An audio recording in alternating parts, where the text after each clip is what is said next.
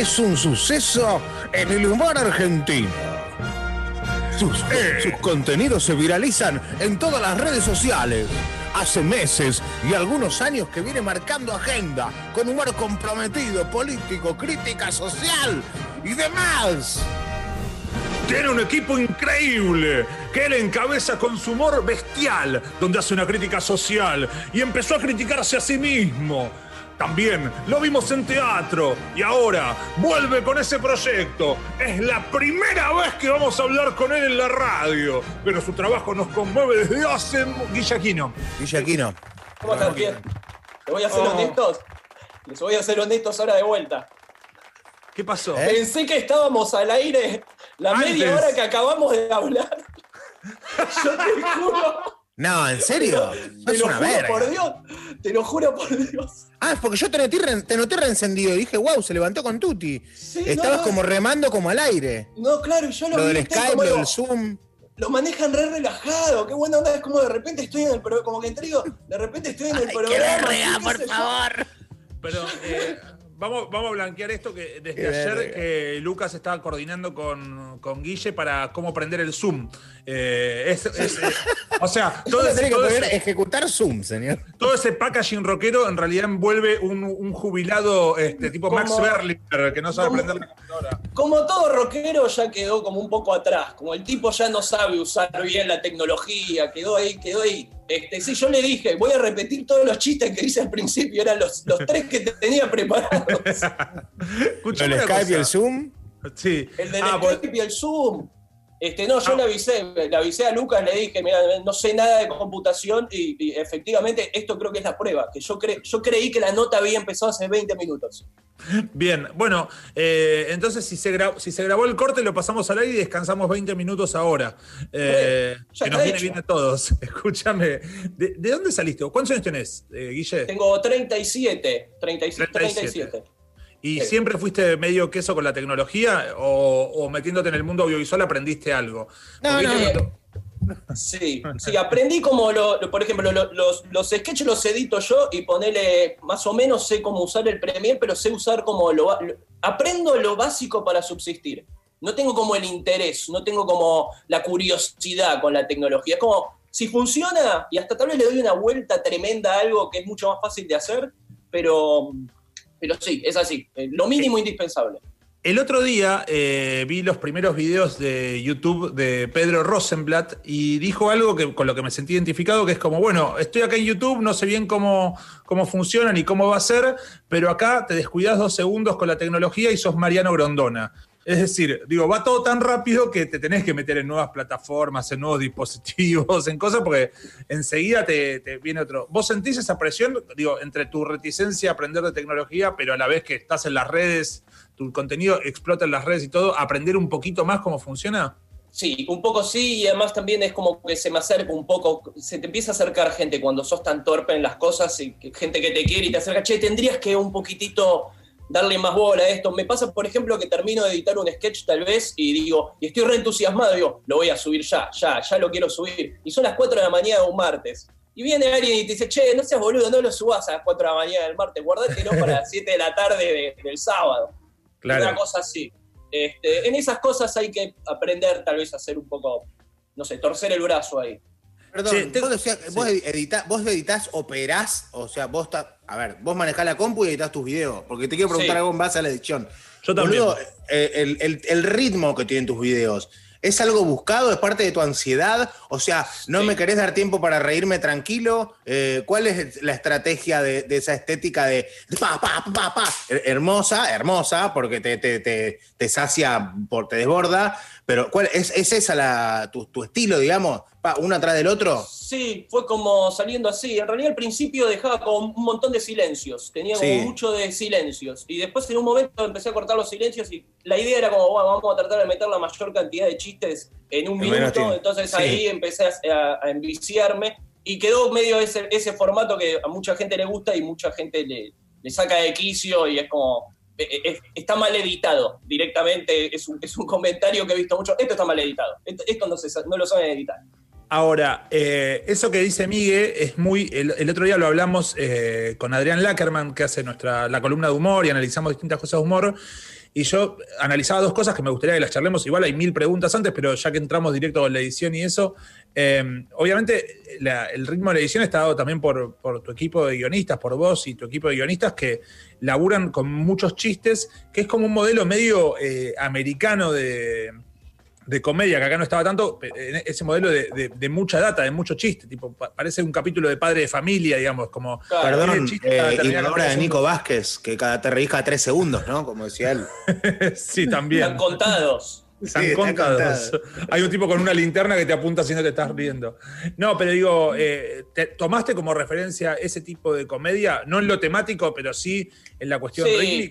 Sí, creo que hay algo de eso y, es como que te, empieza, no sé, te empieza a entrar un poquito eso. No sé, ponele, te ves un capítulo de. Bueno, hace poquito vi los, los últimos capítulos de la temporada de Ricky Morty y esos tipos ya, están pasados. Es como que en la línea donde hay un chiste, hay un chiste en el chiste. Ya es como. Es una locura la cantidad de chistes que tratan de meter por segundos a un nivel que es tipo, ah, esto lo voy a tener que ver tres veces más o menos para, para entenderlo pero siquiera para entender el capítulo, de qué se trata. Em, sí, se vuelve así como medio vicioso, como empezás a escribir el guion y de repente llegas a una línea y decís, no, pero que sea gracioso, pero el chabón tiene que decir quiero un vaso de agua.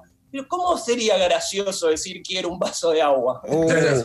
Ahí se empieza un poco el vicio de eso.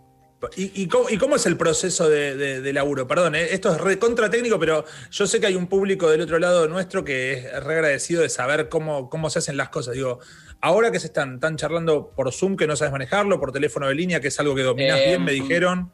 Sí, sí, no, llamé en Tel, que me pusieron, me pusieron una línea especial. No, eh, sí, hablo por videollamada de WhatsApp o, o por FaceTime cuando me funciona, porque con alguna gente me funciona y otra no. Y, y sí, escribimos eh, eh, ahora a través de videollamada, que es una mierda, lo odio, es re difícil. Yo creo que algo que, un guion que se resuelve en cuatro horas, eh, en FaceTime o en, videollamada, tardamos cuatro días. No sé, hay, algo como físico que no lo puedo explicar de la pantalla de estar sentado al lado de otra persona y estar escribiendo un guion juntos y que la persona y tenemos un drive, tenemos en drive el guion, entonces vos podés escribir y el tipo ve lo que estás escribiendo y el tipo escribe y vos podés ver lo que escribe el tipo. Este, Hay algo ahí que no funciona muy bien. Hay algo que ponerle. Si el tipo llega y viene a mi casa y se sienta al lado mío y dice, ah, boludo, le tiene que contestar, pero agarré el florero. Ay, nos reímos, boludo. Ahí estaba. Pero y eso se aprende, boludo. Eso se aprende, digamos.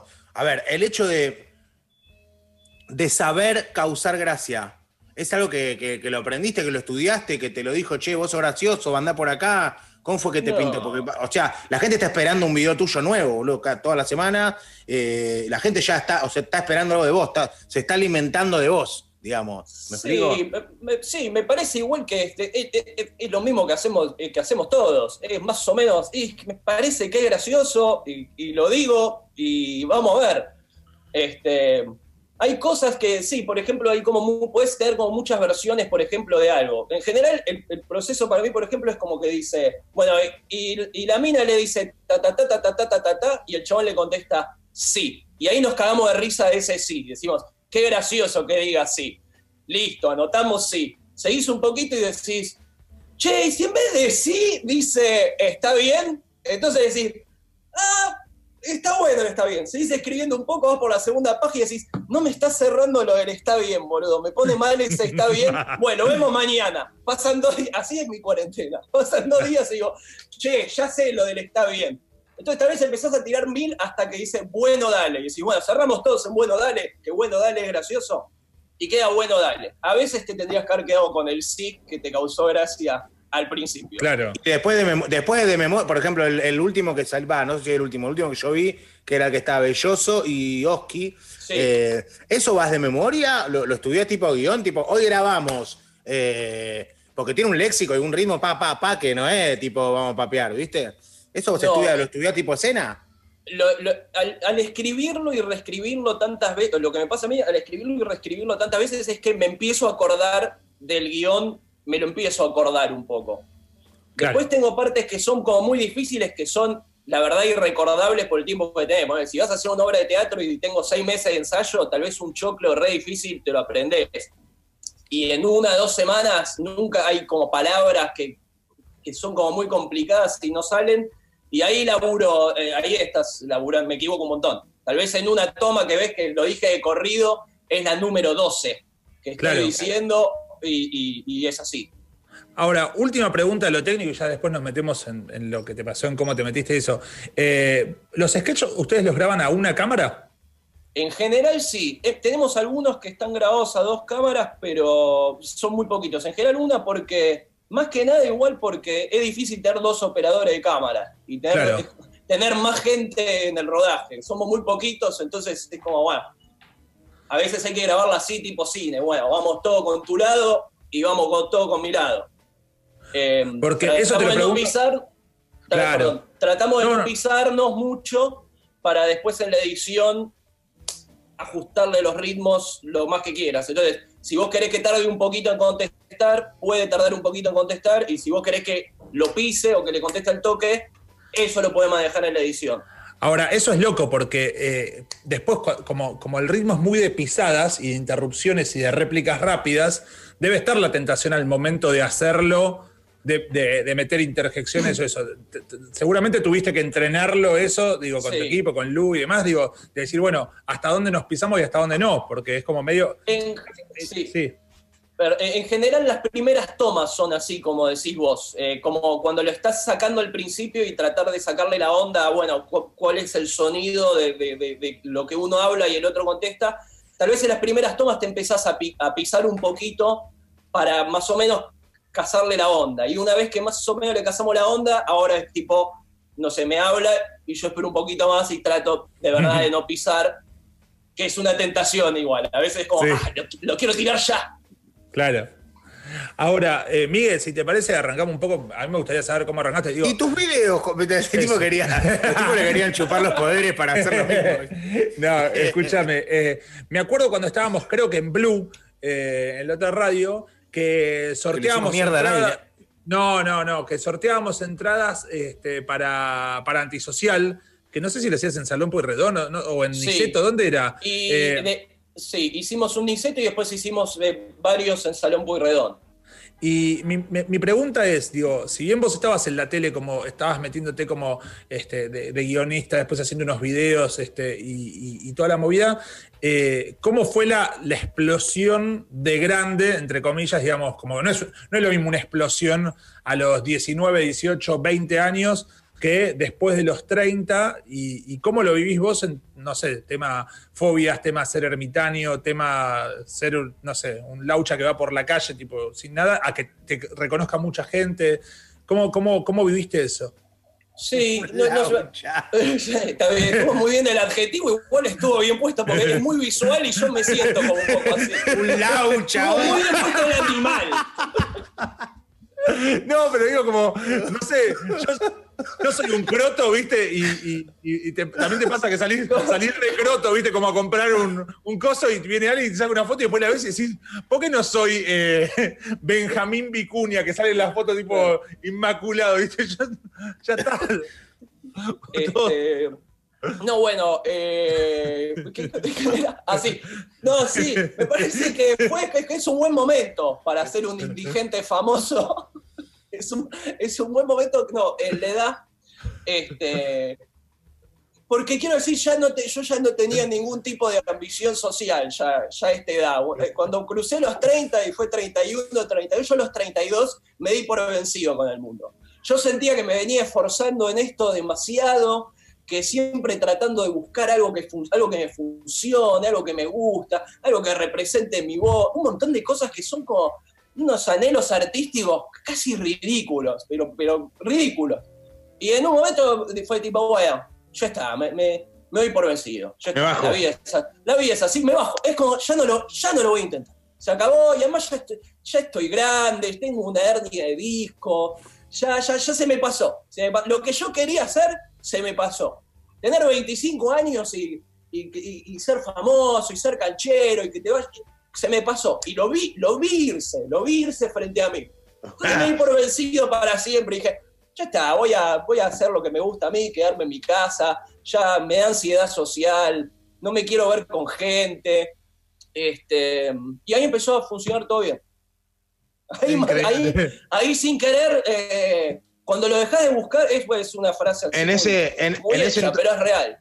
y en ese momento que estabas por soltarlo, por abandonarlo, ¿había gente que por ahí que, o que, que te envenenaba a ver que le estaba yendo bien y no entendías por qué? ¿Que te parecía una verga?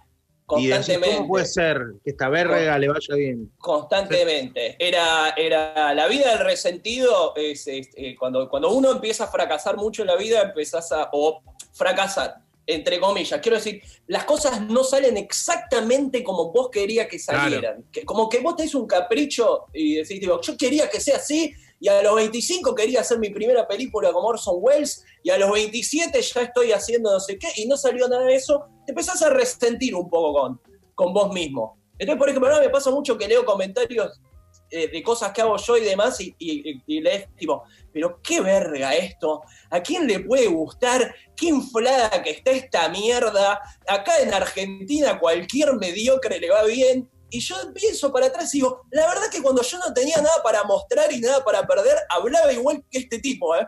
O sea, no iba a internet y escribía eso, pues no soy un psicótico, pero lo pensaba. Una gente normal. Claro, obvio. Por supuesto que cuando, cuando, cuando vos estás ahí, que no sé, que crees que tenés un potencial, algo para mostrar, y les va bien a todos, y, vos sentís que como que están todos en una fiesta que no te invitaron, ¿viste? Estás como afuera, como medio, uh, ese es el éxito, uh, mirá, la están pasando bien. Ah, Ahora, es increíble, pero estaba, pensando esto. Eh, al, al, finalmente sucederte que lo que haces obtiene un reconocimiento terrible y, y, la gente le copa y tenés tu público que está esperando y todo eso, y estoy seguro que para vos el discurso de la meritocracia te parece una verga en términos de que esta idea de que solo con el esfuerzo y el talento y el trabajo duro las cosas se consiguen, porque obviamente tu contenido tiene que ver con la presencia de Estado en mejorar las igualdades del sistema y demás digo, que son dos miradas del mundo, ¿no? Como por un lado una mirada que no considera eso y por otro lado una mirada que considera eso. Cuando finalmente te va bien y la gente recurre a vos pidiéndote consejos, pidiéndote opiniones, que seguramente pasa, ¿cómo haces para, eh, para calibrar esto que te pasó a vos, que finalmente sí te fue bien, con esto que crees vos que es que no alcanza con eso? ¿Me entendés? Sí, sí, creo que sí. Este, eh, a ver, déjame pensarlo un segundo. Este, algo que, nunca se dijo en algo que nunca se dijo en los medios. Déjame pensarlo un segundo. Déjame pensarlo un segundo. Antes de hablar. Eh, no, sí, me parece que cuando llega el momento también es como que se afloja un poco, como que se aflojó todo y de repente es como. Em, em, empezás a estar un poco más agradecido de la vida y te das cuenta que la vida no es exactamente así. Entonces decís como, ah, ok, bueno, todo sigue en su tiempo, al fin y al cabo, y, y los caminos que a uno le toca vivir al fin y al cabo te llevan a algún lugar, o tal vez sí o tal vez no. La verdad también me parece que hay mucha suerte en el medio. Igual yo creo que, más allá del resentimiento y de todo eso, yo creo que hubiese sido un chabón de 80 años que se levantaba y decía tipo, ya está, ya la tengo, es esta.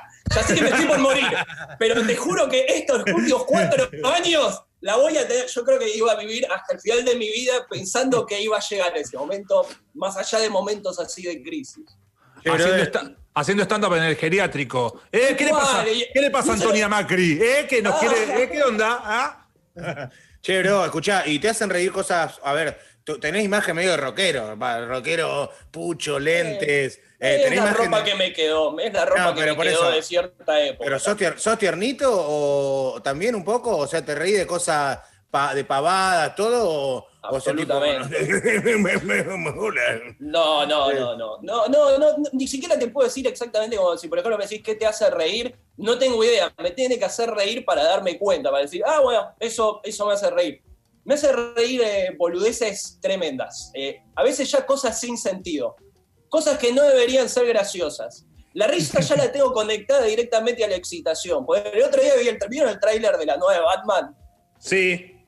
Bueno, Estoy viendo el trailer de la nueva de Batman y llega la parte en la que Batman lo hace pija al chabón, pero mal, y lo baja, y después cuando ya lo bajó, le mete dos más. Eso me hace reír, como eso me parece gracioso.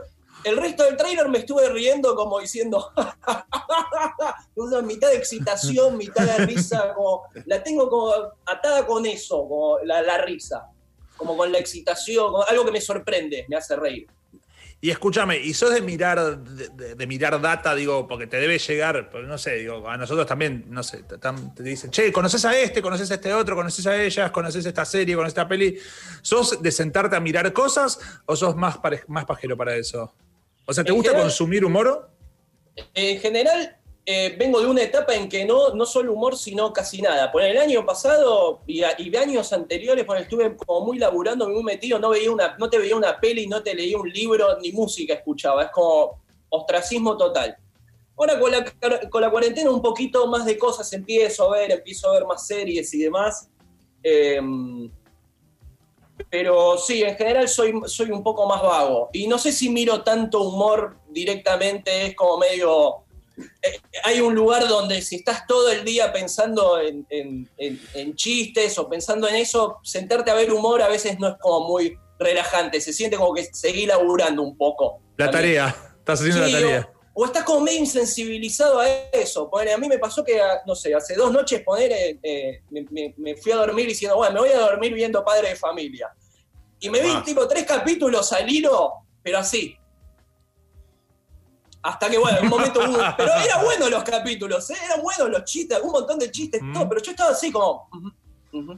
Ah, Así, de premisa, repente- premisa, desarrollo, remate. Premisa, desarrollo, premisa, remate, desarrollo, ok. ajá, ok, eh, entra así, hay tres cosas, ¿por qué no mostraron eso? Eso tal vez va a tener que ver con el, ah, sí, tenía que ver con el remate, sí, sí, ah, no, me equivoqué, mira, qué sé yo, y de repente pasa una boludez tremenda, y ahí me río como que concentro la risa de los tres capítulos en un solo chiste que, que realmente es el más boludo, en este creo que era que Peter Griffin, no sé, estaba hablando otra cosa y de repente se paraba y decía, bueno, eh, me voy a ir mirando a la mina esa que está buenísima muy discretamente. Y hay una mina parada y el chabón camina alrededor así. Y eso, eso es el, tal vez el chiste más boludo de todo el capítulo. Pero Y me hizo reír un montón. Eso es lo que yo le digo siempre a Martín, boludo. O lo que siempre le preguntamos, o le pregunto a los actores, tipo, llega un momento que no podés disfrutar las cosas per se, digamos, como estás viéndolo, a ver el plano, a ver el chiste, a ver el remate, a ver cómo debería, dejar romper los huevos. O sea, como, es horrible, boludo. Es, es- eh, perdés la atracción. Eh, es como Sí. tener oído absoluto y estar. Ah, yo a veces pienso en lo que tiene oído absoluto, como que están con toda la data de las notas, qué nota es, todo como, uy, no, déjame relajarme y escuchar la canción, ¿viste? Eh, es una Y por suerte, por suerte siempre hay alguien mejor y que es muy evolucionado que, que de repente te sorprende. Y como que, no sé, ponele, yo ahora miro, miro mucho la serie de Sol, la de Better Call Sol, Sí. Uh, y la, La serie de Sol... la mejor serie del mundo. La mejor serie del mundo, mal. Y la última temporada fue increíble. Ay, Dios. Increíble, Increíble. increíble. Y ponele, estaba el capítulo, el capítulo ese que es, ese creo que es el único del sol que puedes reconocer como, bueno, es ese capítulo, que es el que él se pierde en el desierto. Él está Ah. parado en el desierto. Que es una obra maestra. Que ponele, yo estoy viendo Sol, y entonces se trata como Sol tiene que entregar una guita en el medio del desierto, y es una misión simple. Y le dice a la, le dice a la mujer, no, tranqui, esto voy y vuelvo. Eso generalmente dice alguien que va a pasar algo ahí. Sí. Entonces el tipo va y estaciona el auto y lo ves estacionar el auto y saca un agua y con el agua se limpia el zapato porque quiere quedar bien en el coso. Entonces tu cerebro empieza a decir, bueno, desierto, está desperdiciando el agua para limpiarse el zapato. Me parece Claro. que este tipo va a tener un problema con el agua después, porque si no, no haría esto. Claro.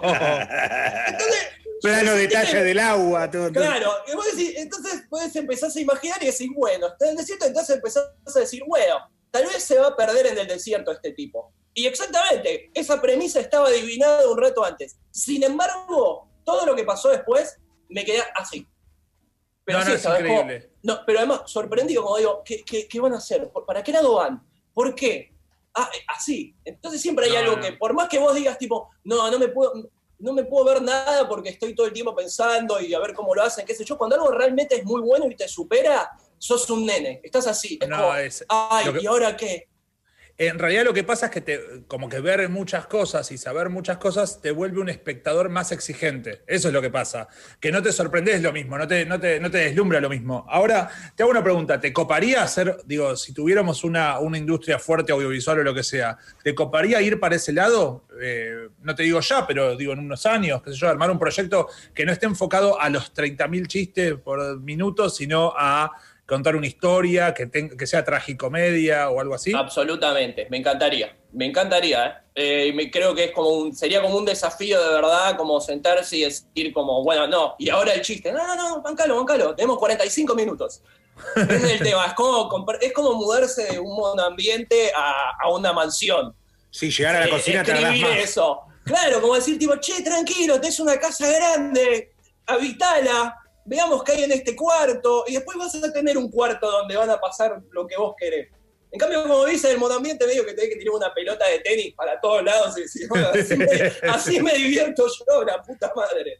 Escuchá, eh, tenés eh, localizado, conocés gente, te llegan videos de gente que te afana las ideas, pues son buenas ideas. Eh, De que se Sí. mira Pepito de, de San Juan te- en, en Instagram hace los mismos videos. Eh, Sí, he visto ponerle como. Hay algunos que son. Ahora hay como toda una. eh, Con, ponerle con el TikTok, eh, en el sentido de que hay como toda una, una nueva forma de, de- de eso, donde directamente es como, bueno, tenemos el audio de algo y represento eso. Que, o sea, ya llegó hasta ese punto. En el camino hubieron varias cosas. Sí, he visto sketch que ponerle la misma idea o, o muy similar, o igual hay videos de ponerle de gente que tampoco te digo como que es amateur, es como gente que se dedica a eso, como de, no sé, de otro país, de, de- Sí. de algún país de Latinoamérica, eh, que de repente veo, me lo pasan y veo y digo, es, es, es el mismo, es el mismo, es exactamente igual línea por línea, y no estoy ni arrobado en esto, estoy robado, ajá. Ah, Pero- una, una letra hace la diferencia. Eh, el sutil humor, sutil humor verbal. Ahora, eh, el macrismo para vos fue como un caldo de cultivo, para vos, para, no sé, para Pedro Rosenblatt, para Richie Music, para un montón de gente que eh, hacer humor opositor, digo, es, es fácil, pero después viene, no sé, un gobierno con un color político que vos sentís, bueno, este va a agradar más y hay que reinventar esa manera de hacer humor. Este, y bueno, la verdad que en la realidad no dejan de pasar cosas por más que vengan este gobiernos con los que te sientas más afín, digo, en No, no contraposición. este, Chistes- hay, hay un material, hay un material tremendo.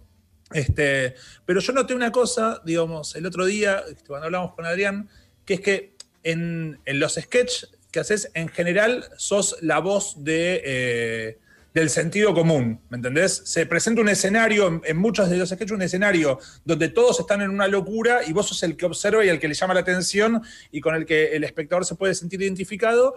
Y en este sketch del último porteño, que están Belloso y Oski, eh, vos estás Más. en una faceta más despreciable, porque vos eh, encarnás, digamos, lo que se criticaría. Este, ¿Ese Sí. cambio fue consciente? ¿Es un rumbo posible que van a tomar ahora tus videos? ¿O, o- o su- o surgió? ¿Cómo, ¿Cómo es? Sí, en realidad, ponele, eh, es verdad que yo tengo como, tengo un solo registro que es este, y en ese registro en realidad tengo como dos personajes que es víctima o victimario. El personaje o puede ser víctima o es victimario. Los, más reconoci- los sketches más reconocibles o los que más hacemos en general son esos en el que yo soy este tipo que de repente está como en un mundo donde hay como todo el mundo es de una manera y el tipo de repente es como nadie lo entiende, el chabón es como él contra la sociedad entera y como vive en un mundo donde todo el mundo es malo y donde todo el mundo es despreciable y este es como el único tipo que tiene como un, un- un progresismo o es el único que entiende que algo puede ser ofensivo o no y como que ese es el personaje como más reconocible en los sketches. Y el otro es el victimario y es tipo, ahora yo voy a ser el forro y voy a incomodar a otra persona, ahora yo voy a ser más despreciable o, o lo que sea, que es un personaje que ya viene en, en varios sketches que, que hicimos en- en- durante el tiempo, no en tantos, pero ponele el de, en el de novia judía. Este mismo año hicimos uno que se llama El Día de la Mujer, donde yo hago como de vuelta como ese, ese personaje. Eh, Y no sé, no sé, va y vuelve, es como medio como... A veces decimos, bueno, hoy es el momento de ser el forro y hoy, y hoy, y hoy serás más la víctima. En general lo que tiene es que el que hace el papel, el que hace el papel del forro eh, marca más la cancha y es más o menos el que lleva medio la historia y el personaje mío está como más a favor de una reacción y de cosas. Siempre tenemos como un villano invitado en los capítulos, como si fuese Sí. tipo la serie de Batman, como dice, bueno, el villano invitado de hoy es Luis Iacono, el de hoy es eh, Pablo Mir. Y es como tenés el villano invitado y entonces, bueno, vamos a, a, a mí me venden todo, vamos a disfrutar de, de- del villano invitado y del personaje este. Escuchame, es el que, medio la onda. el que sabe hacer humor político, ¿sabe hacer cualquier tipo de humor o solo sabe.? o- a ver, ¿la fórmula es la misma? O sea, como decir, es otro género igual, ¿viste? Como ser eh, de la cerna que hace todo o el que dicen que actúa siempre lo mismo. Eh, ¿Podés hacer cualquier tipo. La, la- la- ¿Lo que sabés sirve para todo? ¿O, ¿O solamente podés criticar y burlar eso? No, me parece, depende, depende de quién sea. Desde el caso mío es como yo no, no empecé, no empecé haciendo humor político, no es que lo primero que hice en mi vida fue tipo Sí, quiero social. hacer humor político o me interesa, sí, tipo social, lo, lo que sí, nosotros el, el sketch salía mucho, salía mucho en tele y era como la única condición que teníamos, era como bueno, que se trate un poco de, de temas actuales o de temas Sí. de la semana, no, no vengas con cualquier, porque me pasaba que yo iba y era tipo, no vengas con cualquier locura, como hoy vamos a hacer un sketch de que perdí los J. Es como que en tele no quieren eso, ¿viste? Es como si, no, a nadie se le pierde los J, te dicen. A la gente se le pierde los J más seguido que cualquier cosa que pasó esta semana. Pero bueno, está bien, vamos a hacer algo de esta semana. Entonces medio ahí queda hilado con, y vivimos en un país donde, donde la actualidad es absolutamente política, un país recontra polarizado, recontra politizado, entonces toda la actualidad, ya no existe farándula, ya no existe, había un montón de cosas que existían antes que ahora ya no existen y me parece que ahora está todo ahí en el terreno social y político, entonces es como muy difícil correrse de eso si querés hacer actualidad.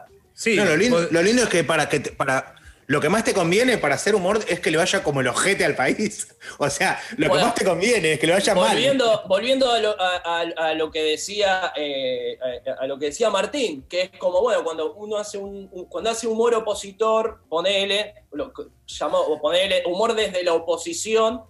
eh, sí, eh, to- eh, nos pasaba el año pasado que, que todos los días tenías algo, igual que ahora, que todos los días tenés algo, como no sé, Sí. el coso, el ministerio y viene la payasa y decís, bueno, listo, hoy, esta semana será Claro. el sketch de la payasa y la semana que viene vemos. Para una mí, payasa- nosotros- sí, claro. Sí, lo que teníamos eh, nosotros igual el año pasado, que nos empezó a pasar, para mí igual no sé, para mí el país no, no se bancaba cuatro años más de Macri, pero eh, yo pienso en mí, no pienso en el país, el país me chupa un huevo, yo pienso en mí y yo, para mí, mi producto tampoco tenía cuatro años más de Macri. Nosotros ya el año pasado, a mitad de año, fue como tipo, y escúchame, ¿qué, qué, qué- qué- vamos a hacer otra? Otra vez vamos a hacer el de cosas. ¿De, de qué nos burlamos ahora? Claro. Sí, te- no, y además es como, se empieza a repetir como una cosa, la gente ya puede empezar a adelantar para qué lo vas a ir. Y si te fijas los sketches de, del año pasado, de 2019, a mitad de año, hay un momento donde se dejó de hacer eso y, y iba más por buscar otros lugares y otras cosas, porque era como, hay que sacarle un poco de eso. Y, y ese es, también es un, ahora con la cuarentena nos vemos obligados a sacar un video por mes, poner una cosa así. Entonces empezamos a decir como, bueno, salgámonos del chiste de la semana. Pero también me pasa que hacemos mucho esfuerzo para hacer un capítulo y después tal vez lo ves, eh, no sé, eh, yo hice uno que era en, en la cuarentena, que se llama Los 40 Guillermo de la cuarentena, es un capítulo de hace dos, tres meses, lo miro Ajá. hoy y hay chistes que digo, no me acuerdo. No me acuerdo cómo era el mundo hace tres meses, no me acuerdo por qué Claro. ese chiste. Entonces, estamos tratando de a poquito de sacarlo un poco de lo anecdótico o lo del chiste de la semana, porque nos tarda mucho hacerlo y porque también la idea es que si querés, eh, puedas dos años en el futuro mirar esto y entenderlo y que funcione. Estamos tratando de ir un poquito más para ese lado. Claro, está bueno eso, porque eh, hay algo con lo atemporal que, nada, que, que dura mucho tiempo, que lo podés volver a ver. En cambio, si es como con una medida muy concreta o con una frase que titula un diario, eh, nada, pierde, pierde un poco de vigencia. Digo, es, es necesario para la catarsis, pero puede ser que pierda vigencia. Pierde. Escuchame una, cosa, y con, y con el resto de los proyectos, ¿vas a hacer, vas a hacer teatro, vas a hacer este, vas a hacer ahora tras- streaming y eso? Sí, eh, nosotros veníamos haciendo una obra el año pasado en el Nacional eh, y, y que nos fuimos de gira y qué sé yo, y este año dijimos, este es el año bueno, ¿eh? este es el año que salimos sí. con toda, A ver, la metemos en- papota, peso sobre peso. Bueno, acá estamos. La ruca, la, ruca, ruca. de la lora. Bueno, pero gracias a Dios, gracias a Dios, Andy Ciabaglia, el productor de la obra, que también actúa en la obra, se le ocurrió en un momento al Nacional decir, yo quiero filmar bien una función tipo cuatro cámaras HD, que se vea bien, que se vea como esos, que se escuche la risa del público, que se vea como esos viejos videos de Lelutier, que Sí. pasaban Oh. en Canal 13, como que tenga Hermoso. esa sensación. Este, y, la, y, la, y, y- y la filmó y la grabó y la editó y qué sé yo, nunca, nunca había visto el video, qué sé yo, y cuando empezó esto dijo, tengo un tape, tengo el tape, vamos, lo laburó y la verdad ¿Pero que quedó... ¿Qué es Ventura? Ve- Ventura en los Ventura en 90, los tengo el 90. tape. Tengo un tape. Tengo un Esa tape, Jorge. Esa era la referencia. Qué lindo era lo de tengo un tape. Porque más agitaba esa. Aparte era esa un caja. beta, un beta de 90. Sí, un beta y agitaba la caja y te das cuenta que adentro no había un tape. Porque un tape es más pesadito. Era una caja vacía. O a lo sumo había tipo un programa viejo de Manuel Wirtz que había quedado agarró ahí de- del control de América. Tengo un tape. Bueno, pará, entonces con ese, Eh. con ese, con eso data grabada, Eh, la, la subimos en streaming y empezó y están dando muy bien. Le- creo pero que sale como en vivo. No, mira, es como una cuestión de que vos la alquilás, eh, la puedes alquilar a cualquier hora, la puedes alquilar ahora, ¿entendés? La alquilás ahora a 11.40 y creo que la tenés como por dos días para ver cuantas veces quieras, las veces que querés. Es como un blockbuster. Volvimos a todo el blockbuster. Todos este, ahora. Y, y tenés como. Y, y- y le, le fue súper bien. O sea, el otro día me pasaron los números y era como ponerle como cuatro nacionales. O sea, Ah, en número. O sea, me parece que la gente, le- además también se puede ver en todo el mundo, se ve en otros países, entonces es como que abrís un montón del público. Entonces a nadie le conviene que vuelva el teatro ya, la verdad. ya está, listo. No, pero el aplauso de la gente, la risa. Obvio, la gente. sí, claro. Y ahora se pueden volver a, se pueden volver a producir videos, ¿viste? Pues a partir del 24 eh, podés juntarte a grabar un video sin ningún tipo de problema. Ayer dijeron, así que eh, ya no tenés que hacerlo más encerrado ahí en el monoambiente con el olor a, a- Bien. Olor a pool que debe haber ahí, el olor a pucho. No, tremendo. El lugar Berna y San. Bernardo. Encima Eh, vivo cerca del San Bernardo. El San. Bernardo abre la puerta y dice, ¿qué es ese olor a mierda? en mi casa. Pero Bueno, no, van, eh, no van hipster a tu casa a jugar al ping-pong, ¿no? Con, con No, no, no, no me entra- pero ¿por qué no me entra a la mesa? Ah, ok. Y además no, no puedo meter muchos hipster acá. Es No. Última, chiquito, dos o tres hipster. Última y, y bien pochoclera, bien, bien popular pregunta y bien trilladita, pero me parece que es una voz autorizada. Eh, si tenés que armar equipo de humoristas de tu edad y de nuestra generación, ahora, tipo top 5, por ejemplo, yo qué sé yo, pongo a Juli Cartoon. Eh, ¿Por qué bueno. lado vas? Tipo ¿Por qué? 8, 8, 10, 6, lo que quieras. Eh, eh, eh, bueno, eh, Miguel Granados, Martín No, no Garabal. hace para nosotros no, nosotros no. No, no, era, bueno, listo, listo, era solo para eso, No, gracias, Rey. hay- Gracias. listo, ya está. Con dos iba, con dos No, iba. dale, sí, en va. serio. No, no sé, hay un montón, bueno, Juli Cartón eh, muy bueno. Después, no sé, yo eh, no, no, no, no, no veo mucho de todos, de todo, pero eh, eh, poner, este, ahora soy, soy como amigo de Nacho Saralegui, Nacho Sí, Saralegui ah, es más joven igual, esto, es gente que es más Sí, joven sí, igual que yo. amigo Me parece muy gracioso, me hace reír Muy, mucho. Este, eh, y y el, el resto lo voy subiendo ahí. Yo, yo te juro que esta pregunta la voy a pensar bien. Para no hacer omisiones. ¿El hijo de Tato? ¿El hijo de Tato? No, no. No, no.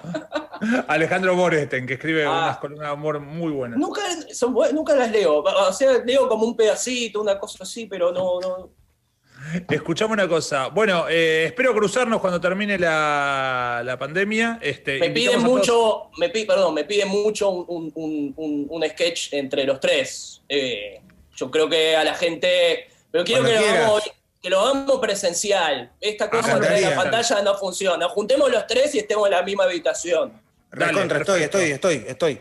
A. Miguel, lo tenemos, a Miguel lo tenemos que poner, le tenemos que poner un traje especial porque le tiene mucho miedo al COVID, pero, pero yo estoy.